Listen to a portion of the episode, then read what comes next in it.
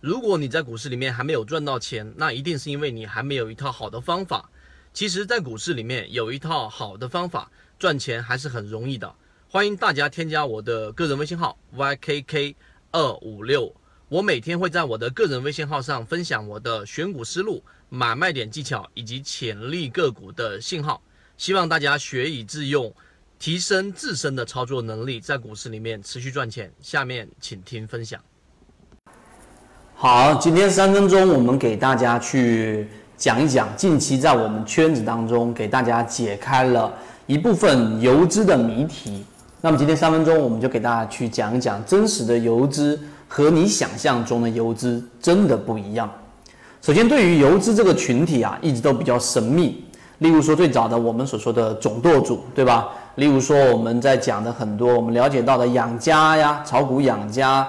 啊，小鳄鱼令狐冲，然后啊，尤其是像赵老哥这样的八年一万倍的这一种神话，并且它也是真实的这种交易记录，会让我们趋之若鹜啊，那太神秘了。但是呢，会有很多的东西，其实我们在游资的这一个专栏里面，在游资的这一个话题当中，给大家去拆分开了。其中有几个点，第一个，可能我们心目中当中认为游资往往都是去用利用通道优势。去打一字板的啊，像炒股养家，它就有这样的一个通道优势。但是我告诉给大家，很多游资或者百分之八十以上的游资都不是用通道优势，都不是用利用通道优势来打一字板的。为什么？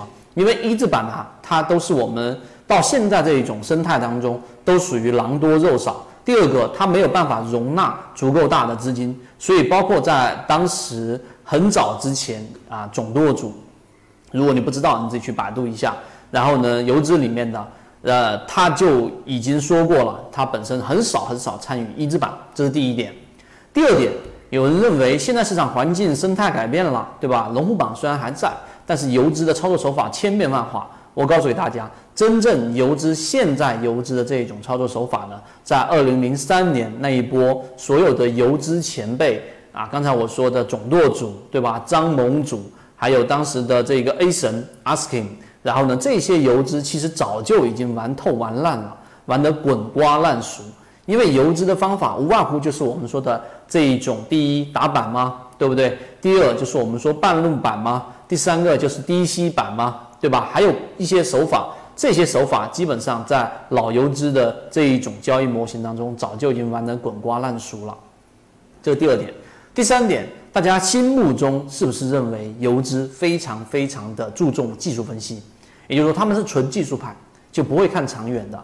但实际上呢，无论是在最灿烂、最辉煌的二零零三年那一段，到二零零七年那一段游资崛起的那一段，还是在二零一五年、二零一六年、二零一七年欢乐海岸那一个盛世年代里面的游资，他们其实真的，或者说是。呃，对于技术分析的依赖性没有大家想象中的那么高。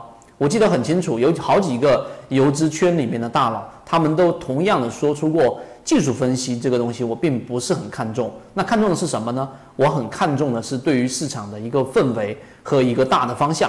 只要大方向对了，碎步上行，然后呢，偶尔的一波大盈利，长期的就是上。税负上行的这一种小盈利跟小亏损对冲掉自己的整个成本，那么真正的才是这样的一种资金成长曲线。所以他们更在意的就是题材以及行业板块以及大方向节奏火候的把控。